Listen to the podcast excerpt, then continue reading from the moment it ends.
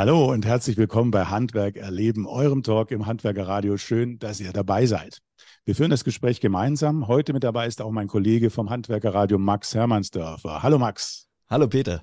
Und heute wird es weihnachtlich. Wir schauen heute auf eine Bäckerei in Dresden, die sich auf Kekse spezialisiert hat. Die dazugehörigen Filialen tragen den Namen Kekserei, die Keksmanufaktur.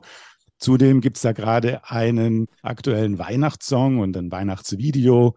Auch da ist die Kekserei engagiert. Ja, darüber sprechen wir gleich mit dem Inhaber der Bäckerei Walter, beziehungsweise eben der Kekserei Keksmanufaktur in Dresden. Herzlich willkommen, Matthias Walter. Hallo Peter, hallo Max. Ja, ich freue mich, dass ich bei euch sein darf heute. Hallo. Ja, dann schauen wir doch einfach mal so äh, ja virtuell in eine Kekserei rein. Ich stelle mir gerade vor, auch in dieser ja, Vorweihnachtszeit, ich gehe da jetzt rein und habe wahrscheinlich sofort so eine weihnachtliche Stimmung. Wie viele Kekssorten gibt es denn da? Wie sieht denn da so ein Sortiment aus? Oh, das ist, das ist, das ist wirklich gewaltig bei uns. Äh, wir haben ungefähr 100 verschiedene Kekssorten. Also da ist, ist wirklich äh, das komplette Spektrum, was man sich überhaupt mit Keks vorstellen kann. Gibt es da alles. Beispielsweise? Ja, also das sind die klassischen hier, was die Oma auch gebacken hat, diese Ausstecher, Buttermörbchen, Schwarz-Weiß-Gebäck, das sind dann wirklich die uralten Klassiker. Dann haben wir Kekse mit Cranberries, äh, mit verschiedenen Nüssen, mit Früchten drin, ohne Zucker, also wo nur praktisch die Frucht, die Süße gibt. Dann haben wir herzhafte Kekse, also mit richtig Käse, Käsetaler, Käsekräcker. Äh, da sind fast 40 Prozent Käseanteil drin, also richtig wenn man mal äh, Industriekekse anguckt hier mit den äh, Käsekräckern, da sind so um die zwei Prozent drin. Äh, ja, mit Chili, mit Knoblauch in der Richtung. Dann haben wir Hundekekse, glutenfreie, vegane, laktosefreie, also Spritzgebäcke verschiedene. Also es ist mit, mit, mit Schokolade, mit Margarine, mit Butter, also alles Mögliche. Das vertiefen wir natürlich gleich nochmal.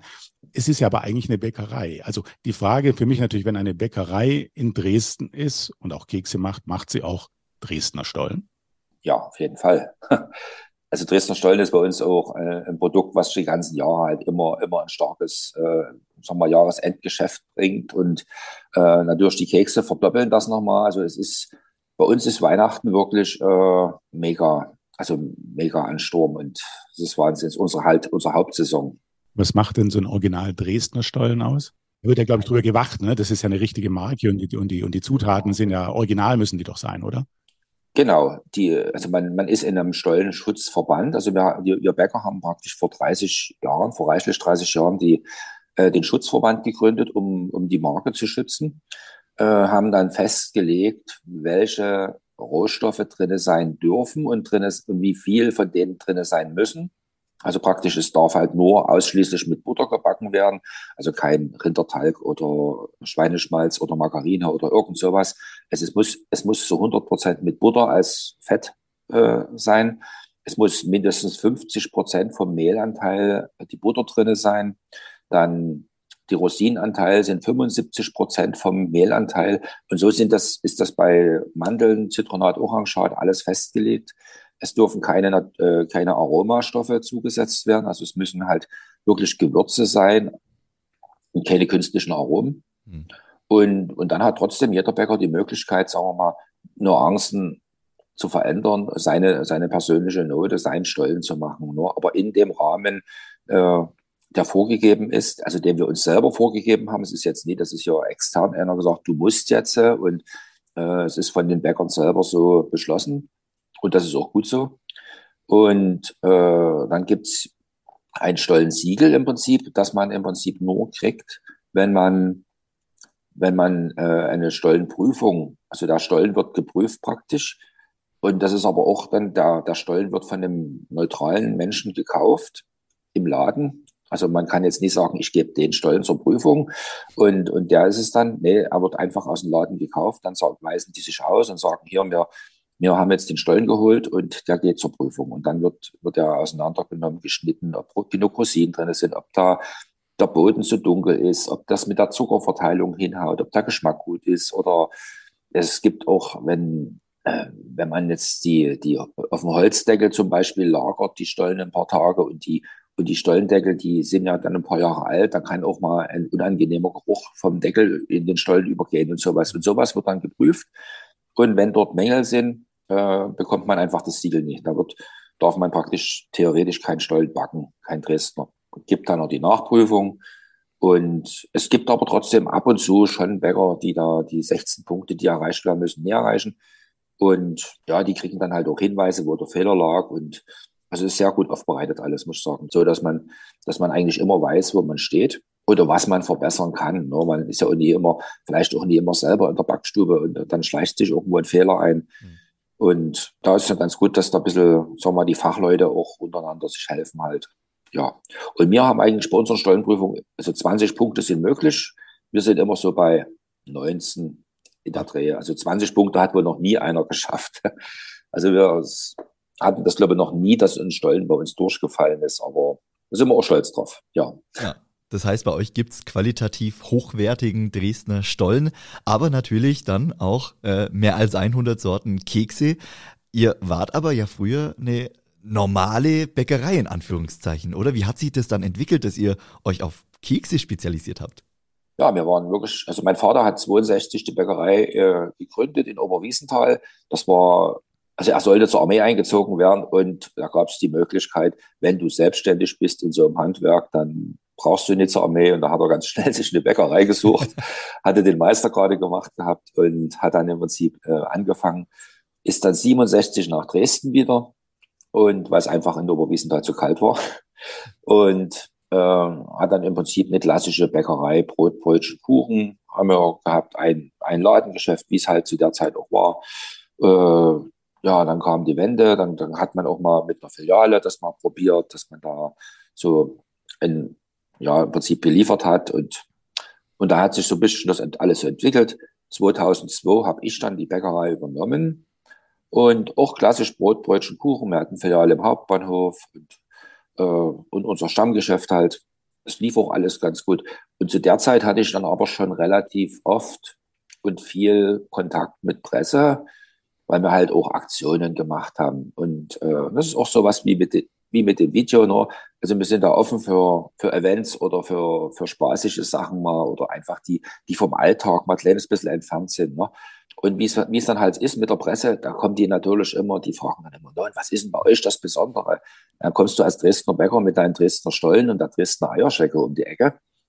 Aber da bist ja in Dresden nie alleine, das machen ja die anderen auch alle. Mhm. Und wir hatten zu der Zeit eigentlich immer schon relativ viel Kekssorten, also ungefähr 12, 13 Kekssorten hatten wir sowieso äh, im Angebot. Und da hat man gesagt, Mensch, letztlich, wenn man sich mal jetzt wirklich spezialisieren müsste, was ist Alleinstellungsmerkmal, was, was, was macht uns aus äh, und was macht uns auch Spaß? Und da kam dann immer mehr so dieser Keks in den Vordergrund. Und da haben wir 2009 den Schritt gewagt, einfach einen Laden aufzumachen, wo es nur Kekse gibt. Alle Bäcker haben sich an den Kopf gegriffen und haben, da kamen viele auf uns zu und gesagt, nee, euch gibt's in einem Jahr dort nicht mehr. Das, das läuft dann nicht, das geht dann nicht. Aber es läuft sehr gut. Also Kekse sind gefragt. Und das Witzige ist, äh, es sind auch einige Dresdner Bäcker, die zu uns halt einkaufen kommen, weil sie für sich privat, die sagen, den Mist machen wir jetzt nicht den ganzen Tag hier irgendwelche, mit irgendwelchen Nüssen oder die Sorten, die ihr habt, die haben ja einfach nie.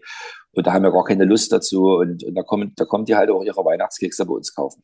Wie war das dann damals, diese Umstellung von der normalen Bäckerei hin zur reinen Keksbäckerei, zur Kekserei? Haben das äh, deine Mitarbeiterinnen und Mitarbeiter ja alles so mitgetragen? Äh, ja, eigentlich. Also das ist ein, ein Prozess, der ist dann nie man, man kommt ja jetzt nicht 2009 und sagt dann so, liebe Mitarbeiter, ab morgen machen wir kein Brot mehr, wir mhm. machen jetzt nur noch Kekse. Äh, wir hatten halt den einen Laden und haben dann so Stück für Stück im Prinzip die, also es wurde dann halt mehr und dann haben wir noch einen Laden gemacht. Dann wurde, dann wurden halt, waren halt zwei Schichten. Es gab eine Nachtschicht und eine Tagschicht. Die Tagschicht hat Kekse gemacht, die Nachtschicht hat Brot, Brötchen, Kuchen gemacht. Und das lief dann parallel einige Jahre. Also bis 2018 haben wir auch noch Brot und Brötchen und Kuchen gemacht. Aber unsere Backstube wurde dann auch zu klein schon. Das war 2014, haben wir gesagt, es geht einfach gar nicht mehr, dass wir in der kleinen Backstube alles, äh, die Mengen backen, gerade vor Weihnachten. Weil die, gebackenen Kekse mussten dann auch irgendwo stehen, ehe sie in den Laden kamen. Und dann kam aber auch schon wieder die Beko, unsere Liefergenossenschaft, die, die uns dann die Butter geliefert hat. Das war das war ein bisschen Wild West. Da kam im Winter, haben die dann zwei Paletten Butter in den Hof einfach abgeladen, weil es ja, wir hatten halt keinen Platz und da stand die, standen mal zwei Paletten äh, Butter zwei Tage im Hof, weil wir so, hatten einfach nicht die Möglichkeit, die unterzukriegen. Und der, der Zustand, das geht gar nicht. Und das haben wir dann auch ganz sofort im Prinzip äh, geändert und haben dann im Prinzip einen, einen neuen Standort uns gesucht, wo wir praktisch größere Produktionsmöglichkeiten haben. Ja, und 2018 haben wir dann die Brot, Brötchen, Kuchenproduktion eingestellt und haben, beziehen das jetzt äh, für die zwei Geschäfte, die wir noch haben, wo wir es verkaufen, äh, beziehen das vom Obermeister, von uns, also praktisch mit dem Kollegen. Wie viele Mitarbeiter habt ihr jetzt? Wir sind um die 50 in etwa. Und nochmal zwei Läden, habe ich das gerade richtig gehört? Nee, wir haben, äh, nee, wir haben zwei, zwei Geschäfte, wo noch Brot, Brötchen, Kuchen verkauft so wird. Mhm. Und, insgesamt und Prinzip, wie viele Läden denn? Also insgesamt augenblicklich jetzt, so heute noch, sage ich mal, sind es noch vier, vier Keksereien und die zwei, äh, eine Kekserei werden wir aber zum Jahresende schließen. Da gehen wir in, in Leipzig im Paunsdorf Center gehen wir raus. Mhm. Das heißt, die meisten Läden jetzt in und drum Dresden herum. Im Prinzip Dresden, genau. Es wird nächstes Jahr im, im Sommer kommt noch ein Laden in Dresden dazu. Da wird ein Einkaufscenter, was komplett neu gemacht wird, dort gehen wir noch rein. Und es ist der gleiche Vermieter, wie wir, wo wir auch die eine hier Kekserei im Elbepark haben. Und das passt, denke ich mal, auch. Das, äh, das, das soll halt, ist ein regionales, eine regionale Geschichte eigentlich. Und das, das wollen wir eigentlich auch so, dass es so, so ist. Du hast äh, vorhin schon kurz angesprochen, ihr seid immer offen für neue Projekte, für außergewöhnliche Aktionen. Eine außergewöhnliche Aktion ist noch gar nicht so lange her. Ihr habt äh, mitgewirkt bei einem Musikvideo von einem neuen Weihnachtssong, von einem Weihnachtshit, ja, kann man schon fast sagen, von äh, Chop and Change, das äh, Gingerbread Girl, so heißt der Song. Äh, ihr habt da äh, mitgewirkt, habt eine 1,80 Meter große Lebkuchenfrau hergestellt. Äh, wie funktioniert denn sowas? Ja, also die, die Band, die, die kennen uns wo schon, weil wir in Dresden halt die Filialen haben und die als, sind halt aus Chemnitz und sind halt auch öfters mal in Dresden und sind halt bei uns immer in der Kekserei Kunde und sind auch begeistert davon, von dem ganzen Konzept und so. Und die hatten halt so eine Idee mit diesem Gingerbread Girl, mit dem mhm. Lied und haben uns angefragt, ob wir denn nie irgendwelche ein paar Tüten Kekse sponsoren können, die sie dort mit hinstellen bei dem Videodreh oder so. Und das war zum Glück noch in der Zeit, wo noch nie ganz so der Mega-Stress war, weil wenn Mega-Stress ist, dann sagt man immer, nee, schaffen wir nicht, schaffen wir nicht. Und da haben wir natürlich gesagt, okay, also wir können, wir können da euch auch anders unterstützen. Wir können da auch ein großes Gingerbread Girl machen zum Beispiel. Und da haben wir halt geguckt, wie, was, was würde gehen. Und das so 1,80 Meter ist das schon dass es auch realistisch ist, eigentlich ganz witzig und ganz gut. Und da haben wir denen das dann versprochen und ja, natürlich auch gebacken dann und, und auch mit, mit dem abgesprochen, dass wir dann halt im Video selber auch mit da sind. Und ja, das war eigentlich, es war ein total witziger Tag eigentlich, also total spannend und, und das war auch, es ist ja eine, eine keine Riesenband jetzt, die, die schon jahrelang bekannt ist oder sowas. Die haben das aber sehr professionell gemacht und alles aber mit, mit Freunden und Bekannten. Ne? Diese, mhm. diese Darsteller in den Videos sind alles von denen Bekannte und Freunde, die selber ihre Kostüme gebastelt haben. Und, und wenn ich dann sehe, was da rausgekommen ist, ist es mega. Also es ist, war, wir kamen dann rein in den Chemnitzer Hof und wir waren geflasht von diesem, wie es da aussieht. Es war wie in Amerika, was man in den Filmen sieht, diese kitschische Weihnacht und überall die Zuckerstangen und Kekse und Gebäck und dann kleine Elfen. Und also es war, es war fantastisch. Wie, wie habt ihr denn diese 1,80 Meter große Lebkuchenfrau stabil bekommen? Ja, das ist, äh, da muss man ein bisschen Kunst drauf machen. Wir haben äh, auf dem Baumarkt eine richtige Holzplatte, also richtig massiv geleimtes, mehrfach geleimtes Holz. Kostet, wissen Sie, eine Platte kostet über 150 Euro. Da, äh, die haben wir geholt und haben dann im Prinzip Freestyle erstmal so, wir haben so einen Ausstecher gehabt, wie wir sie auch nehmen, als klein, äh, haben wir dann gemacht und haben die dann auf groß auf dieses Holz aufgezeichnet, haben mit der Stichsäge das ausgeschnitten mhm. und haben über dieses, über diese Holzplatte im Prinzip den Teig gemacht. Also der, das Girl ist dann jetzt nicht zum Verzehr gedacht. Jetzt, äh, das ist, weil äh, es wird getragen und, und steht irgendwo rum. Also man, man isst es nicht. Also es ist dann wirklich Dekoration und, und dadurch ist es stabil. Aber man hätte es theoretisch verspeisen können. Auf jeden Fall. Ja, schon. Ja, vom Teig her schon, auf jeden Fall. Hat, hat aber auch keiner probiert, oder noch? Ich denke nie. Also ich habe gestern gesprochen mit der Band und die sagen, nee, es ist noch alles in Ordnung. Das, das heißt, dieses Gingerbread Girl ist auch jetzt noch irgendwo äh, komplett in, in, in voller Größe oder ist es nach dem Dreh irgendwie auseinandergebrochen? Nee, nee, es ist noch komplett ganz. Äh, es ist in Chemnitz bei der Band. Die wollen eventuell irgendein soziales Projekt damit vielleicht noch Schön. irgendwie unterstützen. Da, die sind da noch dran, was sie da noch draus machen. Also das war auf dem Weihnachtsmarkt mit gewesen, wo sie ihr Lied gesungen haben und das begleitet die jetzt. Aber es ist halt ein Aufwand, weil du brauchst wirklich einen Transporter, ja. wo, die, wo die flach liegen kann. Also ich denke, dann wollen wir doch jetzt mal reinhören in den Song Gingerbread Girl von Job and Change. Hier ist er, der Weihnachtssong.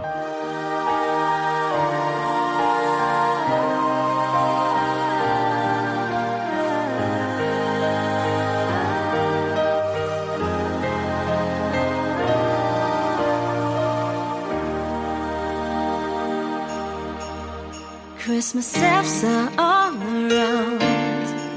They're spreading joy and peace abound. They make our spirits bright. Deck the halls for the holy night. Between sweets and candy canes appears a girl you can't compare. To his heart, right through his chest, cheerful carols everywhere. Fell in love with the gingerbread girl. Look her brown eyes and those pretty curls. Her smell is so sweet, can't believe such a treat. Thought himself, DJ makes my Christmas complete. Cause she's a gingerbread girl. Send us magic back tonight. As she fills the room with her light. This beauty came along to sway Let's dance like a snowman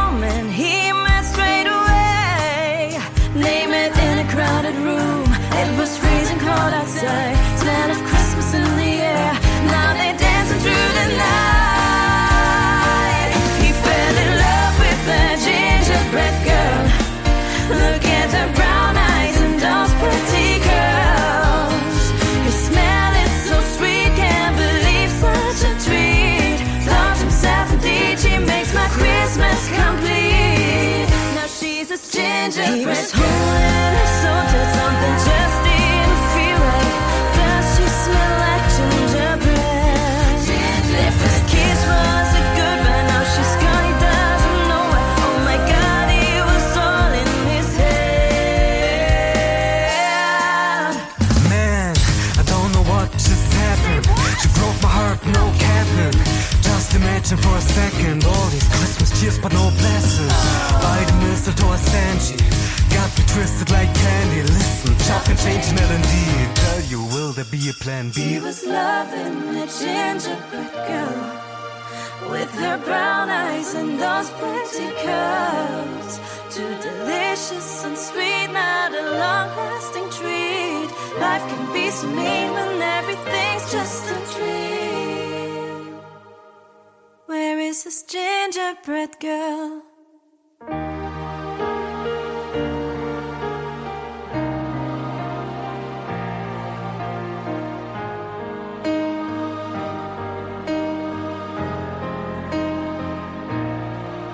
Handwerk erleben. Heute zu Gast Matthias Walter, Bäckermeister und Inhaber der Kekserei, der Keksmanufaktur in Dresden. In deinem Laden äh, begrüßt du ja auch ab und zu mal Promis. Äh, Roland Kaiser war schon da, Roberto Blanco oder Heino. Ähm, ich glaube, ihm ist auch ein eigener Keks gewidmet, richtig? Ja, Heino war 2010, äh, da war eine Aktion mit der Bäckerinnung äh, in einer in der Zentrumgalerie, wo wir praktisch unsere erste Kekserei hatten. Und da wussten wir halt, dass Heino kommt und hatten auch vorneweg schon äh, mit der Innung jetzt mal kurz gesprochen, dass wir sagen, vielleicht, oder in die Innung kam auf uns, Mensch, das wäre ja toll, wenn der Heino auch mal zu euch kommen könnte, zu einem Pressetermin. Und da haben wir mal so ein bisschen geguckt, was man aus Schwarzbraun ist die Haselnuss machen könnte. Ah. Also aus, aus seinem Lied halt.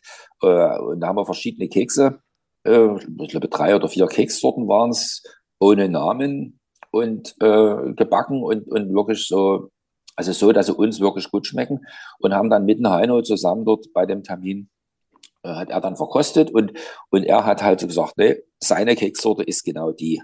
Und also die eine, die, die jetzt praktisch schwarzbraun ist, die Haselnuss geworden ist. Also es war sein Lieblingskeks. Und den haben wir dann genommen und haben den dann als schwarzbraunes die Haselnuss äh, im Prinzip ins Sortiment aufgenommen. Äh, das ist schon, schon richtig, richtig cool, wenn dann aus solchen äh, Besuchen ganze, also neue Kreationen entstehen. Ähm, wie sind denn die Reaktionen auf die Kekserei äh, von, von Promis, äh, die zu euch kommen, wie jetzt zum Beispiel Heino oder äh, Roland Kaiser, aber auch von, äh, von normalen Besuchern, von Touristen, äh, die die Kekserei, äh, die da vielleicht ein Schild sehen und sich denken, da gehen wir mal rein. Äh, was kriegt ihr da äh, im täglichen Alltag von den Kunden auch wieder zurück? Ja, also äh, man muss sich das so vorstellen, man läuft, man läuft durch die Dresdner Altstadt an der Frauenkirche vorbei, dann läuft man Richtung Schloss und kommt auf einmal an einem kleinen, wirklich an einem kleinen Laden vorbei, äh, wo es aus der Tür schon nach Keksen rausduftet. Also es ist der Duft erstmal, der erste, der erste Eindruck, der zieht einen erstmal rein. Dann kommst du in den Laden rein und siehst da ein Keksgeschäft, alles voll Regale mit Keksen. Davor steht eine, steht alte Maschinen mit Transmission an der Decke. Also wir haben da so ein bisschen so eine alte Backstube nachgebildet mit einem alten, mit einem alten Beude. Also Beude ist ein, ein Arbeitstisch, der praktisch wie so, ein, wie so eine Mulde unten ist mit einem Deckel oben drauf. Da hat man früher die Teige gemacht mit der Hand und konnte die dann verschließen, dass die schön warm bleiben und, äh, und auch nie absteifen, also keine Haut sich bildet. Auch der Sauerteig wurde in diesen, in diesen Tischen gemacht. Dann sind Schlagmaschinen, Mohnmühle und so, also alles mit Transmission angetrieben, Dekorationsartikel, ganz äh, ältere Sachen halt. Und die sollen eigentlich so, ich, ich wollte halt auch nie, dass das alles weggeschmissen wird und, und, und so eingeschmolzen wird, bloß weil der Stahlpreis vielleicht im Moment gerade hoch ist oder irgend so, dass einfach erhalten bleibt, dass auch dann Leute einfach sich auch mal dran erinnern, woher eigentlich das Bäckerhandwerk kam und wie es früher gearbeitet wurde und so. Ja, und, und dann siehst du die Maschinen und es ist das ganze Ambiente, der Geruch dazu. Äh, du gehst rein und dann fragst du dich nicht, ob du überhaupt Kekse kaufen willst, sondern bloß, äh, eigentlich ist die Frage, welche und wie viele. ja, das, und das ist so der erste Eindruck. Dann kannst du, du findest auf jeden Fall was. Ne? Und dann kommst du welche, ne, ich esse doch keine Kekse, ja. Die essen dann halt die herzhaften. Oder nehmen halt für ihren zu Hause gebliebenen Hund was mit oder irgend so. Also es ist, das Gesamte, also der Geruch, das ist ein Erlebniseinkauf eigentlich. Und wenn dann der Geschmack noch passt, dann ist ja alles richtig. Also es funktioniert prima, daher auch die Expansion, äh, mehrere Filialen. Dennoch ist natürlich momentan im Bäckerhandwerk auch eine schwierige Situation mit den Energiepreisen. Trifft euch auch, oder? Energiepreise treffen uns auf jeden Fall. Äh, immer kurz zur Expansion. Wir haben jetzt nie vor, das Konzept, also es soll handwerklich bleiben. Also heißt praktisch, es wird jetzt, wir werden das nicht so machen, dass wir hier sagen, okay, jetzt gibt es in jeder Stadt so einen Laden. Also es soll wirklich eine regionale Sache sein und auch äh, Unternehmer geführt. Dieses einfach mal, ich verdoppel das mal und das, das, das nimmt, ich glaube, das nimmt der Sache den Charme. Deswegen, äh, es sind halt die Läden, die es sind, aber jetzt ist, wir wollen jetzt nicht hier zehn Läden haben oder 15 oder irgend sowas ja, Energie. Da wird ja immer erzählt, es wird jedem geholfen und, und ganz groß und ganz toll. Äh, jetzt ist es am Ende der Strom. Strom brauchen wir auch, aber wir heizen bei uns die Backöfen hier in der Produktion zum Beispiel mit Öl. Und Öl ist ja jetzt plötzlich böse. Deswegen kriegen die, die Öl haben, nichts. Es sei denn, die sind mhm. pleite. Dann kriegen sie vielleicht was über die Härtefallregelung. Äh, wenn man aber normal wirtschaftet, also man büßt schon durch diese extrem höheren Preise, also schon stark ein. Und ich denke mal, Härtefallregelung wird bei uns jetzt nicht greifen. Aber wir müssen, also ich versuche eigentlich das Unternehmen so zu führen, dass wir theoretisch ohne Hilfen um die Runden kommen. Aber es ist halt nicht immer einfach, das muss ich sagen. Und es ärgert einen, diese Ungerechtigkeit, die da immer so äh, gemacht wird oder, oder wie, wie, halt damit umgegangen wird. Ne? Beim Strom werden wir sicherlich auch irgendwie von dieser Strompreisbremse oder wo auch immer was da. Ich habe im Moment auch noch nie die Zeit gehabt, mich mhm. damit zu beschäftigen, weil jetzt ist für mich Weihnachtsgeschäft und da kann ich mich jetzt nie hinsetzen und gucken, wo kriege ich irgendwo 3,50 Euro her oder auch oder 10.000 Euro her. Ich muss sehen, dass mein Laden läuft und dass der jeden Tag läuft. Das ist erstmal für mich primär. Alles andere kann ich dann gucken im Januar oder so. Aber jetzt, jetzt, jetzt ist für uns Weihnachtsgeschäft und das zählt. Das ist eure stärkste Phase jetzt, oder? Auf jeden Fall. Auf jeden Fall die stärkste Phase. Ähm, ihr versendet auch, ihr fahrt auch aus Bestellungen? Ja, also wir haben, äh, wir fahren natürlich was Regionales und große Mengen ist fahren wir aus. Ansonsten äh, schicken wir das halt per Post, wenn jetzt Kunden bestellen. Wir haben einen Online-Shop, äh, dort haben wir eine große Auswahl an Keksen und natürlich auch den Dresdner Stollen. Und da wird halt auch, sagen wir, relativ viel verschickt. Da gibt es jetzt der Rechte, wie so eine extra Abteilung in der Weihnachtszeit, die wir da, äh, wo dann jeden Tag, sage ich mal, so zwischen 100 und 200 Paketen, je nachdem.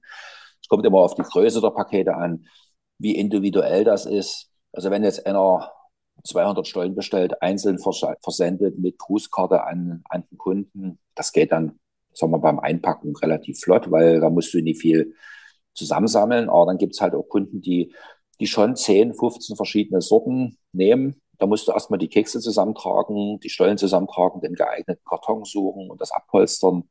Ja, und da, deswegen halt die Schwankung, sagen wir mal, zwischen 100 und 200 Paketen. Und wenn, wenn solche Posten sind, die groß sind, dann schaffst du natürlich auch mehr am Tag. Habt ihr das während der Corona-Pandemie aufgebaut oder hattet ihr das davor schon?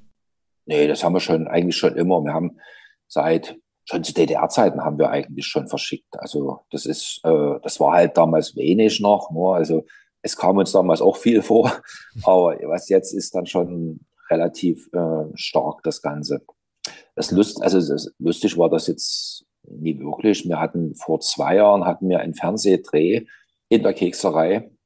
Ist auch auf unserer Homepage das Video. Und zwar haben wir da, äh, hat uns der MDR hier ab zwei angefragt und wir haben dann praktisch äh, live also das ist schon mal eine Hausnummer, live, äh, live ein Produkt in der, in, im, im Fernsehen zu backen, von, vom Anfang bis zum Ende, ohne mhm. Schnitt irgendwie zwischendurch. Äh, und haben ja schwarzbraun ist die Haselnuss, also der besagte Keks mit Heino. Und den haben wir gefüllt mit Nougat. Und das war auch so eine Aktion von, ja, von heute auf morgen eigentlich, ne? weil äh, die haben uns angefragt und gleich am nächsten Tag war das, da hatten wir keine Chance, irgendwas vorzubereiten oder jedenfalls haben wir diesen, diesen Keks gebacken während der Fernsehsendung und die Sendung war zu Ende. Ich habe mal eine halbe Stunde später aufs Handy geguckt, da hatten wir schon 100 Bestellungen im Online-Shop. Oh, wow. Und bis zum nächsten Morgen waren es 500. Und wir hatten die Kekse gar nicht da. Also wir haben da erstmal alle in Alarmbereitschaft und dann haben wir erstmal tagelang nur im Prinzip die eine Sorte Kekse, weil die natürlich alle die Sorte gestellt mhm. haben und, und viele halt auch noch andere dazu. Aber äh, es, war, es war Wahnsinn. Und das, das hat uns so eiskalt erwischt, im Prinzip auch mitten in der Weihnachtszeit, wo man, wenn man das dann noch zusätzlich hat, aber das, das war schon auch mal, das sind so die Sachen, wo man sich dran erinnert, ne? die Highlights. Ja, ja. Es war, es war mitten in der Weihnachtszeit, sagst du. Es war mitten in der Pandemie vor zwei Jahren. Ähm, ja. äh, auch für euch sicherlich keine ganz einfache Zeit. Ihr habt aber auch ein besonderes Projekt umgesetzt. Ich habe gesehen, ihr habt äh, ein, ein, ein Gemälde aus Keksen äh, gemalt, kann man sagen, zusammengesetzt. Ihr habt die Dresdner Frauenkirche gemacht, richtig? Ja, richtig. Das waren, glaube ich, siebeneinhalb Quadratmeter groß. Also das war eine, eine Wand, die äh, im Elbepark, in der, wo wir die Kekserei haben, praktisch ein Einkaufszentrum. Und gegenüber ist so eine Wand, dahinter ist ein, ich glaube, eine Pizzeria ist dann, also das ist die Seitenwand praktisch, die in der Mall ist. Und die ist halt weiß gewesen. Und da habe ich gesagt, Mensch, wir müssen mal irgendwie irgendwas machen wir da mhm. mal. Jedenfalls hatten wir, mussten wir dann alle schließen und dann, dann hatten wir dann wirklich viele Kekse im Laden noch dastehen, weil das ging ja von heute auf morgen zu, haben dann sicher online ein bisschen verkauft, aber es waren halt, die Kekse standen halt da und die wurden, das Datum lief und lief und lief. Erst hieß es ja bloß, wir schließen bloß für drei Wochen und dann waren es fünf Wochen und dann, die Geschichte kennt jeder, dass es dann fünf Monate waren im Prinzip. Dann waren die Kekse ans MAD rein und habe ich gesagt, so, ich, ich hau die Kekse jetzt nie einfach weg. Mhm. So. Da, da machen wir jetzt, da machen wir ein Kunstwerk draus. Und da haben wir, da habe ich dann mal nach Zahlen geguckt. Äh, da gibt es so auch schöne Bilder halt und unter anderem auch äh, Dresdner Frauenkirche. Aber es gab halt keins davon mehr. Nur, also du konntest dich nicht kaufen. Da habe ich ein gebrauchtes, also ein, ein gemaltes Bild gekauft. Das hat aber am Ende auch nie viel gebracht. Wir haben wir haben es dann abfotografiert, auf die Wand mit einem Beamer gemacht und haben die Konturen, einfach die Konturen bloß der Frauenkirche und was so dazugehört, äh, skizz, skizzenhaft dran, dran gemalt und den Rest haben wir dann eigentlich Freestyle äh, mit verschiedenfarbigen Keksen. Also ein, einfach bloß, dass die Kekse die verschiedenen Farben und, mhm. und, und von der Haptik halt auch ja, mit Nüssen und so äh, haben wir dann mit Schokolade an diese Wand angeklebt auf eine Holzplatte und es sah richtig geil aus. Ja. Es sah, also es war so mega toll aus. Also es war ein Hingucker. Und diese, und geplant war das Ganze vom Einkaufszentrum her, ja, wie lange hält denn das? Ja, lassen wir uns mal drei Wochen dran. Wir haben es wirklich fast ein ganzes Jahr dran gehabt, wow. diese, diesen, diese Frauenkirche. Also es war toll. Es war wirklich toll. Und ja, wir haben die Kekse halt dann noch ein, zweiten Leben, ein zweites Leben geschenkt und Kunst draus gemacht. Kekse, Kekse, Kekse stehen im Mittelpunkt. Wir wollen noch ein bisschen mehr über Kekse wissen. Das interessiert uns natürlich unheimlich. Also bei 100 Sorten stelle ich mir die Frage, ähm, wie viele gibt es denn überhaupt insgesamt? Wie kommt ihr auf die Sorten? Wie, wie entwickelt ihr diese Sorten? Ja, die Klassiker, die haben wir ja schon immer im Sortiment. Dann, es gibt so paar Kekssorten, gibt es aber auch paar Geschichten halt, wie es gekommen ist. Äh, dann, also man kann sicherlich in Backbüchern gucken, dass man erstmal so, so Orientierung sich verschafft oder so. Also uns, bei uns die Kekse, die da sind alles Sorten, die stehen in keinem Backbuch, so wie sie sind.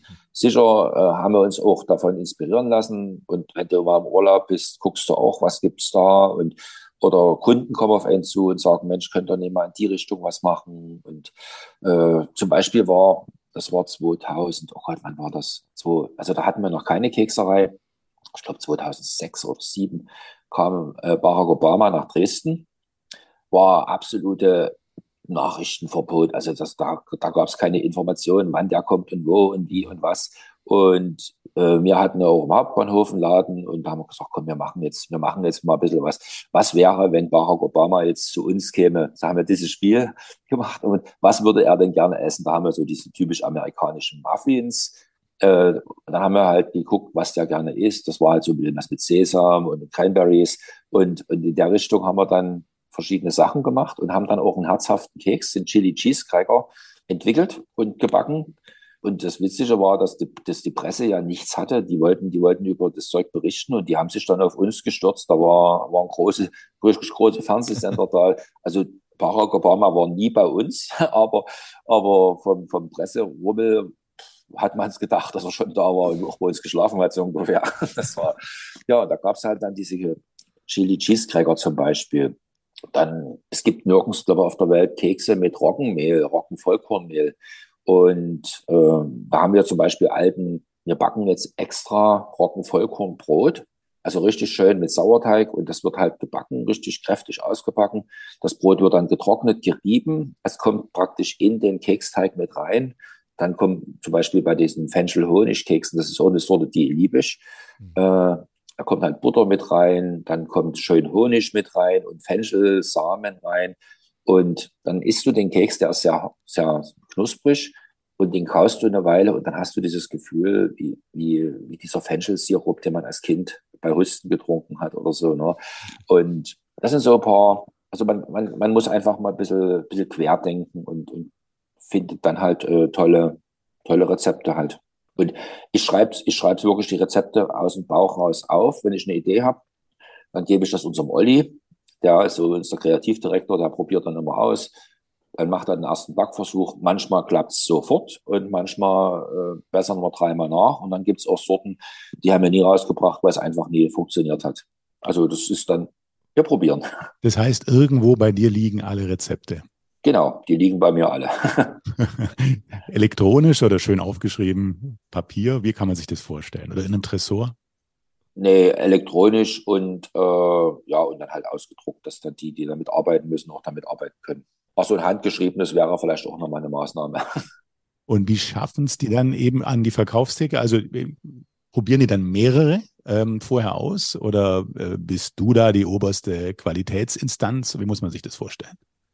Also als wir ganz, als am Anfang 2009 die erste Kekserei gemacht haben, da hatten wir, da haben wir den Olli im Anfang September, das war der erste Keksbäcker, den wir dann mit hatten, der hatte dann seine Lehre zu Ende und kam dann zu uns und haben wir mit ihm gesprochen, hättest du da Interesse, würdest du da mitmachen? Und dort haben wir einfach, habe ich Rezepte ganz wild aufgeschrieben und gesucht und gemacht und, und da haben wir, ich weiß nicht, vielleicht 200 verschiedene Sorten. Und die haben wir dann immer auf diese Bäckerbleche haben wir immer, immer vier, fünf Sorten draufgelegt, immer ein paar gebacken draufgelegt und haben die dann bei uns im, beim Laden in der Backstube oder mit hingestellt und haben dann den Mitarbeitern gesagt, ihr könnt, könnt alles essen, ihr könnt alles naschen. Und die Kekssorten, die dann weggegessen wurden, also wenn jetzt ein Keks fehlt, hast du ja nie gemerkt, aber wenn die dann geschmeckt haben, haben die ja wieder und wieder hingegriffen. Die Sorten sind dann schnell rausgegangen. Und da habe ich dann einfach den, die Nummer mir genommen, das Rezept dazu, gesagt, okay, das ist es. Weil die greift, da greift der Kunde halt zu. Und andere Sorten, die liegen geblieben sind, die haben wir dann im Prinzip einfach normal probiert, anders oder, oder ganz weggelassen. Also es ist schon, dass dann mehrere Leute testen. Und ja, du kannst auch einen Keks in den Laden bringen und einfach Einführungsphase und dann guckst du, ob es geht oder nicht. Ja. unterschiedlich. Aber beim ersten Test war es wirklich so, dass, dass ganz viele haben gesagt, ihr könnt essen, was ihr wollt, wie es euch schmeckt. Und die, die viel gegessen wurden, die sind es halt geworden. Was schmeckt dir denn am besten? Hast du einen, äh, einen Lieblingskeks? Oh, ich habe mehrere. bei mir, ich bin eher wahrscheinlich der schokoladisch-nussige Typ. Also bei mir ist es tatsächlich äh, schwarzbraun ist die Haselnuss, mein Lieblingskeks. ja. Oder äh, die bunten Cookies, die sind so mit, ich sage es mal Smarties. Es sind aber jetzt nicht die Smarties, sondern es sind halt äh, diese, diese Milchschokolinsen, mhm. kleine Mini, Mini-Milchschokolinsen halt. Und die sind halt so auf einem gespritzten Mürbteig, die sind drin mit und dann oben drauf. Und das ist eine knusprige, süße, schokoladige Angelegenheit. Also wenn die aus dem Ofen kommen, da habe ich verloren. Dann unser Hauskeks, den Koksi. Äh, das ist ein Buttermörbchen mit Kokos zum Beispiel, also diese Richtung halt so. Und bei den herzhaften ist es eher der Schinkenkäsetaler, so das Fenchelhonig, was ich, was ich schon mal gesagt habe. Also der Roggen, äh, ist, ist auch super lecker. Ja, also es sind auch Cookies. Also es sind, bei mir sind es wirklich viele Sorten. Und komischerweise sind auch Sorten, die ich in der Regel nie esse. Und wenn ich sie dann doch mal esse, dann sage ich, Mensch, die schmecken auch geil. Aber trotzdem greife ich dort nicht hin. Aber es schmeckt gut. Also es sind, also ich, für mich ist es wirklich wichtig, dass, dass der Keks schmeckt. Ansonsten verkaufen wir den noch nie. Jetzt sind viele äh, auch unserer Hörer und Hörerinnen vielleicht selbst am Backen. Äh, es ist kurz vor Weihnachten, da glühen auch äh, daheim die Öfen. Gibt es denn irgendeinen so ja, irgend so Tipp, äh, wie, wie der perfekte Keks gelingen kann, ohne jetzt äh, konkrete Rezepte von dir zu verraten? Hast du irgendeinen, irgendeinen Profi-Tipp, falls es daheim nicht immer funktioniert? Gott, ich denke mal, es wird, es wird funktionieren, weil die Leute, die die backen, die machen das ja schon jahrelang halt. Wichtig ist vielleicht, wenn man jetzt ausgestochene Kekse macht, dass man, man, man, man macht ja mit einem Rollholz, also man macht dann Mehl auf die Arbeitsplatte und oben drauf, dass man dort wirklich vielleicht sauber arbeitet und nicht zu viel Mehl drauf macht, weil das trockene Mehl, was auf dem Keks dann wäre, schmeckt halt nie oder was unten drunter ist, dass man so ein bisschen mehr abkehrt oder so. Ansonsten, wenn die Rezepte passen und sagen wir, derjenige, der es nie unbedingt zum allerersten Mal macht, ist das eigentlich gut machbar. Also wichtig ist, dass man, dass man es, wenn man es nach Rezept backt jetzt, äh, dass man es wirklich äh, genau abwiegt, dass man auch äh, beim Salz oder was auch immer, was, was man reinmacht, dass man halt wirklich genau wiegt halt. Und dass die, dass die Rohstoffe, die man verwendet, dass die halt auch wirklich in einer einwandfreien Qualität sind. Also die äh, irgendwelches abgelagertes Zeug nimmt und so. Das, das ist eigentlich wichtig. Gerade bei den Nüssen nur die, die verändern dann ihren Geschmack und das sollte dann schon frisch sein. Also wir achten bei uns selber sehr drauf, dass es, dass wirklich die Rohstoffe in einer 1A Qualität sind. Deswegen kaufen wir auch über unsere Liefergenossenschaft die Beko ein, äh, weil wir dort auch die Gewährleistung haben, dass dann, dass es nicht einfach was liegen gebliebenes ist, was dir noch untergejubelt wird oder so. ja, das ist eigentlich die Auswahl der Zutaten, würde ich sagen. Dort, dort kann man schon gucken. Also auch beim Verzieren vielleicht und so es gibt ja Trends, wo die sagen, ja, es darf keine Farbstoffe drin sein, es darf dies nicht. Und die backen dann zu Hause und kaufen sich dann industriell gefertigte Schnorseln, die sie oben drauf kleben mit, oder Glasur. Da kommt richtig viel Farbe rein und so. Äh, da muss man halt selber gucken und selber für sich entscheiden, was will man und was will man nicht. Manchmal ist es dann halt ein bisschen weniger bunt, vielleicht gesünder. Und das muss halt jeder gucken. Und wir achten bei uns schon darauf, dass wir versuchen, dort wenig, also so wenig wie möglich Farben oder was mit E-Nummern und sowas, dass wir das versuchen zu vermeiden. Matthias, erstmal vielen Dank bis hierher. Wir haben jetzt noch ein paar wenige persönliche Fragen. Äh, die, die erste wäre, wenn du so jetzt so zurückblickst, was waren jetzt so bisher die beste Entscheidung, die du getroffen hast in deinem Leben oder auch beruflich, wie du magst? Äh, ja, also vom, vom, vom beruflichen her muss ich sagen, dass wir die Kekserei im Prinzip so schon mit meiner Frau haben wir das zusammen entwickelt, so, ne, die ganzen Gedankengänge, dass man den Schritt gegangen ist und dass man sich den Schritt auch gewagt hat, diese Spezialisierung, das muss ich sagen, das ist eine große, ja, Entscheidung, die, die eigentlich sehr gut ist. Auch, dass, dass, dass man das halt mit der Familie, also meine Frau ist auch mit Unternehmen, äh, dass man das halt gemeinsam auch stemmt, weil es ist jetzt nie immer, ist ja nie jeden Tag Sonnenschein, ne? das ist, äh, wo du sagst, in der Weihnachtszeit ist halt wirklich mega viel Arbeit und dass da alle Verständnis dafür haben, dass man einfach weniger Zeit hat. Das ist eigentlich schon, dass das alles funktioniert, dass auch, äh, wenn ich dann auf Arbeit bin, dass dann halt der Haushalt trotzdem funktioniert und sowas. Da, dafür bin ich sehr dankbar. Ja, also ich, ich für mich muss sagen, ich wollte nichts anderes tun. Mir macht es richtig Spaß. Äh, ja, das nächste Thema, wo ich für die Zukunft, wo ich gucken würde, wäre jetzt im Prinzip das Thema Nachfolge. Das würde ich jetzt gerne angehen, dass man da guckt, wer vielleicht auch so die Leidenschaft dafür entwickeln kann, weil das ist, das hat viel mit Leidenschaft zu tun, sowas. Ne? Ansonsten ist es halbherzig und auch nie von Erfolg im Prinzip unbedingt so geprägt hat. Ja, die Verantwortung, auch die Verantwortung zu den Mitarbeitern ist eigentlich eine, eine tolle, spannende Sache, wo man, wo man immer wieder dran selber sich messen kann oder versucht dran zu wachsen auch so. Ne? Das, das ist ja gerade, wenn, wenn Personalknappheit ist oder so, dass man die, die wirklich die Leistungsträger sind, dass man, dass die auch zur Stange halten und so, dass das Ganze, das ist schon auch ein spannendes Thema. Vielleicht jetzt zum Abschluss noch vier kurze Abschlussfragen mit der Bitte auch ganz kurz und kompakt äh, zu antworten. Die erste Frage ist, was ist für dich Heimat? Äh, ja, eigentlich ist es Sachsen, Dresden und äh, komischerweise, wenn man im Urlaub ist, ist es dann auch Deutschland. also es ist immer der, von der Betrachtung her, aber eigentlich ist die Heimat schon dieses, dieses, also unser Dresden halt, weil das ist eine absolut tolle Stadt und auch die Umgebung ist toll, Sächsische Schweiz, äh, Moritzburg, Pillnitz, also die ist, ist eine Reise wert auf jeden Fall. Also ich kann nur allen sagen, wer noch nicht in Dresden war, kommt nach Dresden. Die Leute sind absolut nett. Es ist wirklich äh, also ich, ich finde es geil hier. Toll. Hast du irgendein Vorbild? Habe ich ein Vorbild? Oh ja. Naja, eigentlich, äh, man beschäftigt sich halt mit Marketing und mit, mit so einem Kram. Also du hast in, in, in vielen Bereichen hast du so, so, wo du dich orientierst, wo du von denen lernst, aber sagen, dem würde ich jetzt nacheifern, habe ich jetzt so, könnte ich jetzt spontan gar nicht sagen. Was ist für dich Glück? Oh Gott, was ist für mich Glück?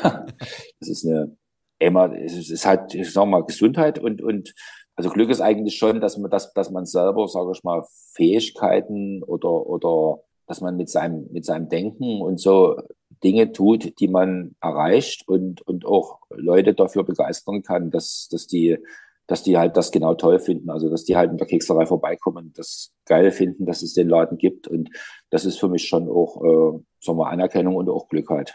Mhm. Hast du da ein Motto für dich, für den Betrieb? Der Betrieb, naja, also wir, wir leben halt, dass wir Kekse lieben. So, das ist so. äh, also bei uns dreht sich halt wirklich alles um den Keks. Und wenn man im Urlaub ist oder so, dann hast du halt auch, Mensch, was könnte man auch mal probieren? Und ich habe da auch so also die tollsten Ideen sind mir dann irgendwo im Strand in Mexiko oder so. Dann schreibe ich halt in mein Buch was und, und mache dann auch Konzept dazu und äh, dann schreibt man halt so ein bisschen und das so, es, es, dadurch geht es halt immer irgendwie weiter, aber ja.